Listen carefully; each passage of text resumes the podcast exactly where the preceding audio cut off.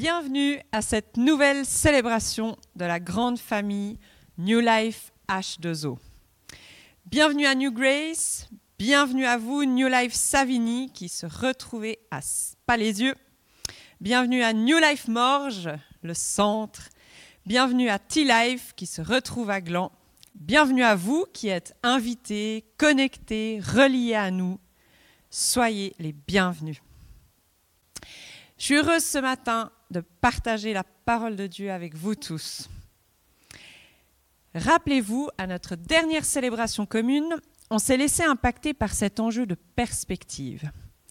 Quelle était notre perspective à Pâques? Mais bien plus, quelle est notre perspective de vie? Perspective terrestre ou céleste?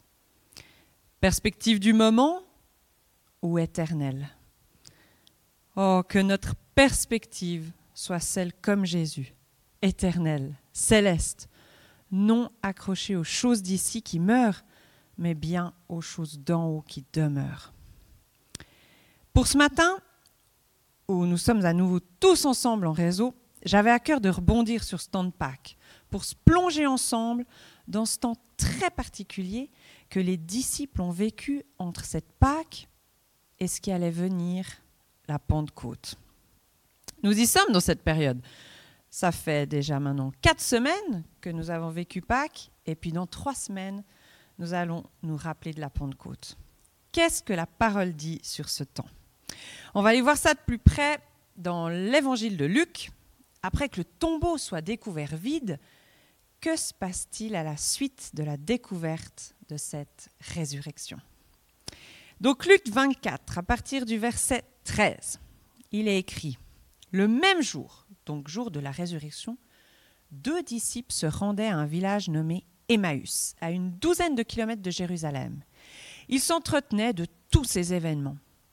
Pendant qu'ils échangeaient ainsi leurs propos et leurs réflexions, Jésus lui-même s'approcha d'eux et les accompagna. Mais leurs yeux étaient incapables de le reconnaître. Il leur dit De quoi discutez-vous en marchant? Ils s'arrêtèrent, l'air attristé. L'un d'eux, nommé Cléopas, lui répondit Es-tu le seul parmi ceux qui séjournent à Jérusalem qui ne sache pas ce qui s'y est passé ces jours-ci? Quoi donc? leur demanda-t-il. Mais ce qui est arrivé à Jésus de Nazareth, c'était un prophète qui agissait et parlait avec puissance devant Dieu et devant tout le peuple. Nos chefs des prêtres et nos dirigeants l'ont livré aux Romains pour le faire condamner à mort et clouer sur une croix. Nous avions espéré qu'il était celui qui devait délivrer Israël. Mais hélas, voilà déjà trois jours que tout cela est arrivé. Il est vrai que quelques femmes de notre groupe nous ont fort étonnés. Elles sont allées au tombeau très tôt ce matin, mais elles n'ont pas trouvé son corps et sont venues raconter qu'elles ont vu apparaître des anges qui leur ont assuré qu'il est vivant. Là-dessus, quelques-uns de ceux qui étaient avec nous se sont aussi rendus au tombeau. Ils ont bien trouvé les choses telles que les femmes les ont décrites mais lui, ils ne l'ont pas vu. Alors Jésus leur dit, Ah, homme sans intelligence, vous êtes bien lent à croire tout ce que les prophètes ont annoncé. Le Christ ne devait-il pas souffrir, souffrir toutes ces choses avant d'entrer dans sa gloire? Alors, commençant par les livres de Moïse et parcourant tous ceux des prophètes, Jésus leur expliqua ce qui se rapporta à lui dans toutes les Écritures. Entre-temps, ils arrivèrent près du village où ils se rendaient. Jésus semblait vouloir continuer sa route, mais ils le retinrent avec une vive insistance en disant Reste donc avec nous. Tu vois, le jour baisse et le soir approche. Alors il entra dans la maison pour rester avec eux. Il se mit à table avec eux, prit le pain, et après avoir prononcé la prière de bénédiction, il le partagea et le leur donna. Alors leurs yeux s'ouvrirent et ils le reconnurent. Mais déjà, il avait disparu. Et ils se dirent l'un à l'autre, N'avons-nous pas senti comme un feu dans notre cœur pendant qu'il nous parlait en chemin et qu'il nous expliquait les Écritures? Ils se levèrent sur l'heure et retournèrent à Jérusalem. Ils y trouvèrent les onze réunis avec leurs compagnons. Tous les accueillirent par ces paroles. Le Seigneur est réellement ressuscité. Il s'est montré à Simon. Alors les deux disciples racontèrent à leur tour ce qui leur était arrivé en chemin et comment ils avaient reconnu Jésus au moment où il avait partagé le pain. Ça a dû être des jours intenses pour les disciples. Ils sortent d'un premier choc, la mort de Jésus. Là, leur perspective a dû, ont dû tomber.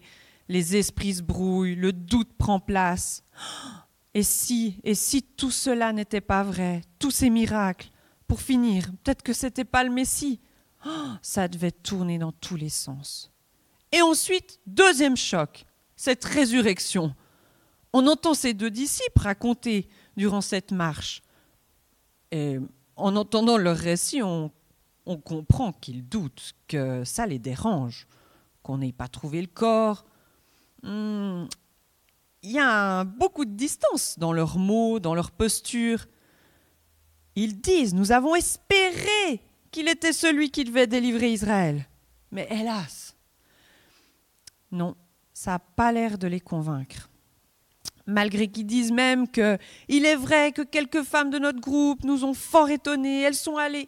Ils racontent mot à mot ce qui s'est passé, mais non, ça n'a pas l'air de les convaincre. Je ne sais pas si vous êtes comme moi, mais c'est le genre de passage de l'écriture qui m'interpelle vraiment. Comment, comment c'est possible qu'ils ne l'aient pas reconnu? Et pour ceux qui sont vraiment honnêtes, on est même capable de prétendre que si ça avait été moi, franchement, je l'aurais reconnu. En ayant passé tellement de temps avec ce Jésus, en plus, Jésus, les reprend en leur disant Ah, homme sans intelligence, vous êtes bien lent à croire, etc. etc. C'est typique les phrases que, que Jésus disait, ça. Évident qu'on le reconnaît quand il dit ça. Mais non.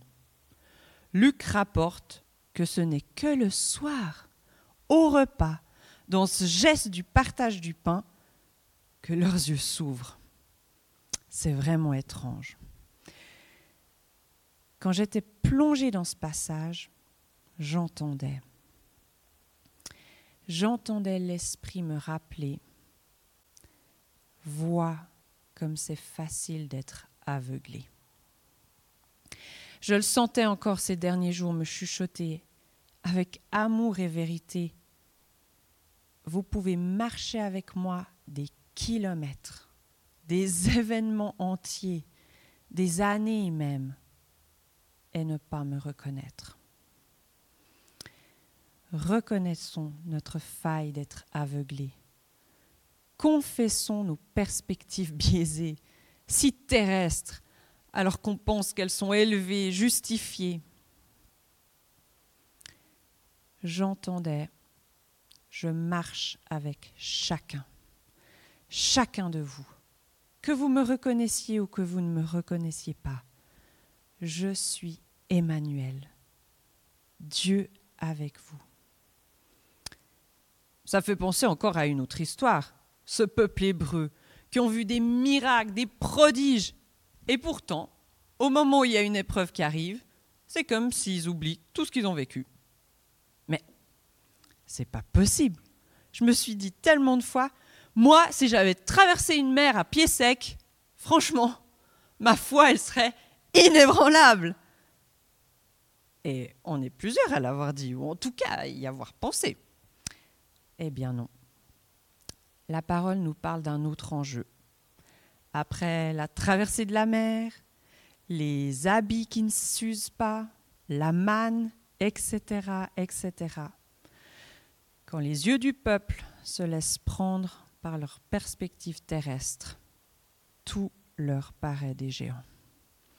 Et ils se détournent, se retrouvent à ne plus reconnaître le Tout-Puissant. Ce positionnement revient et revient encore quelle est ta perspective? Terrestre ou céleste? Perspective du moment ou éternelle? Revenons aux disciples. Après Pâques, il se passe 50 jours. 50 jours spécial. Une sorte d'entre-deux. Ils revoient Jésus. Mais lui, mais lui, leur parle de perspectives éternelles. Il continue de leur parler de choses à venir. Les disciples expérimentent qu'il y a des temps d'action et des temps d'attente, des temps de préparation. 50 jours après la Pâque, Pentecôte prend sens. Pentecôte signifie cinquantième. Et dans l'Ancien Testament, ça désigne la fête des semaines ou de la moisson. C'est expliqué dans Exode 34. Cette fête, elle était célébrée 50 jours après la Pâque et ça comportait l'offrande des prémices de la moisson. Prémices de la moisson. Je ne peux pas faire autrement que de vous témoigner de ce qu'on vit à T-Life. Nous sommes là justement en réseau pour s'encourager les uns les autres. Alors voici un encouragement pour vous tous. Ces derniers mois, plusieurs parmi nous vivaient des relations intenses avec leur VIP. Plusieurs témoignages nous faisaient vibrer, des pas de foi de beaucoup nous encourageaient. Et juste avant Pâques, clac Comme un coup de gel sur les jeunes pousses. Plusieurs foyers de T-Live sont mis en quarantaine. Plus possible de vivre les relations en présentiel. Le coup de gel. On ne s'y attendait évidemment pas. Dieu a mis devant nous le choix de perspective. Perspective terrestre ou céleste?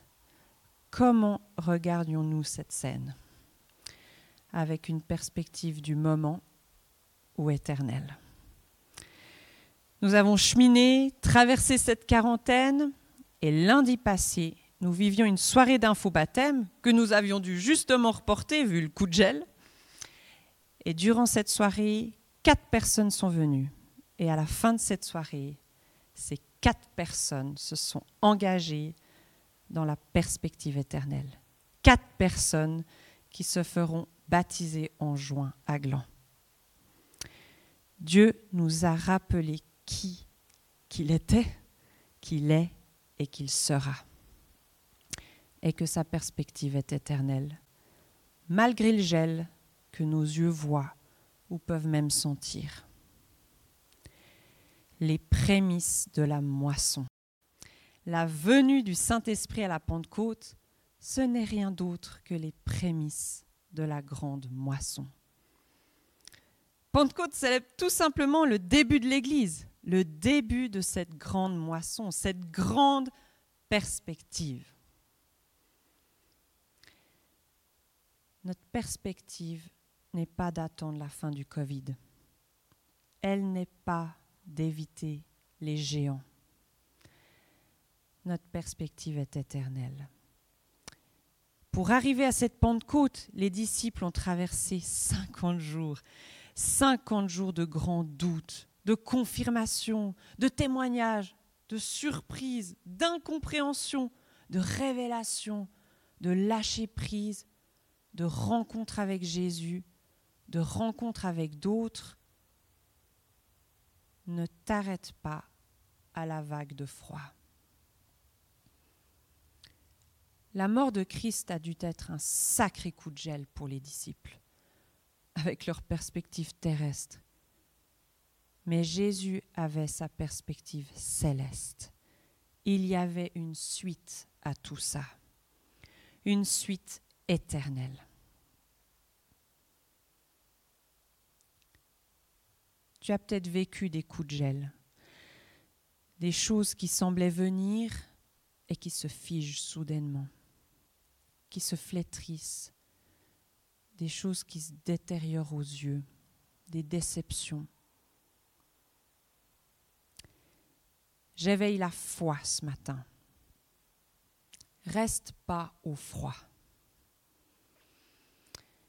Nous avons un magnifique magnolia dans notre jardin on a mis justement des fleurs de magnolia derrière moi, un arbre d'une superbe envergure, avec cette particularité qui met les fleurs avant les feuilles.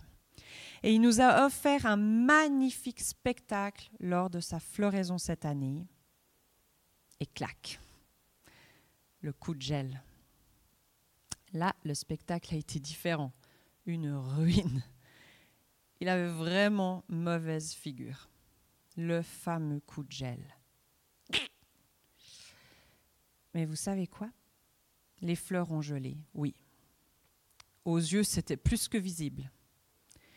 Mais maintenant, il met les feuilles, magnifiques, partout, d'un vert tendre, plein de vie, parce que les racines n'ont pas été touchées. Ne reste pas sur le coup de gel. Il y a des choses bien plus profondes, inébranlables, qui sont en place, qui restent, qui demeurent. J'éveille ta foi ce matin. Ne te laisse pas ébranler par ce que tu vois, mais crois, crois en Jésus, en qui il est. Il avait annoncé sa résurrection aux disciples. Il est qui il dit qu'il est. Comment es-tu en train de traverser ces 50 jours? Depuis Pâques, quelle est ta perspective jusqu'à Pentecôte? Et au-delà, puisque Pentecôte célèbre le début, le début de l'Église en action, que nous puissions traverser ces 50 jours jusqu'à Pentecôte avec la perspective céleste, la grande perspective. Ne t'arrête pas à la vague de froid, entends la perspective est bien plus grande. Et là, Pentecôte arrive. Les promesses de Dieu sont réelles. Ce qu'il avait annoncé est véritablement venu. Malgré le coup de gel, c'est venu. Et je prie que nous accueillons la Pentecôte dans notre vie, que nous soyons prêts, attentifs en esprit. Accueille le Saint-Esprit dans ta vie. Laisse-le venir.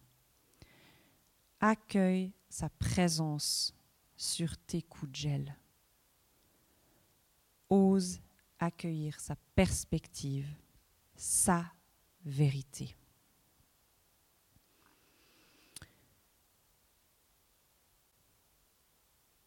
Seigneur, nous voici et cette histoire de ces disciples qui se sont fait tellement secouer dans cette période des 50 jours, avec tous ces chocs, ces événements.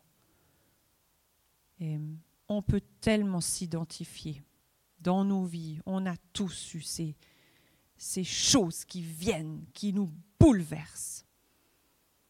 Mais on veut, on veut se placer dans cette attitude de voir ta perspective et d'aller chercher ces racines, ces racines qui demeurent, qui ne sont pas ébranlées, et qu'on puisse mettre ces feuilles, ces feuilles de vie notre arbre, et que nous soyons tes témoins jusqu'à là où tu nous amèneras. Amen. Soyez encouragés et bénis tout bon dimanche à tout le monde.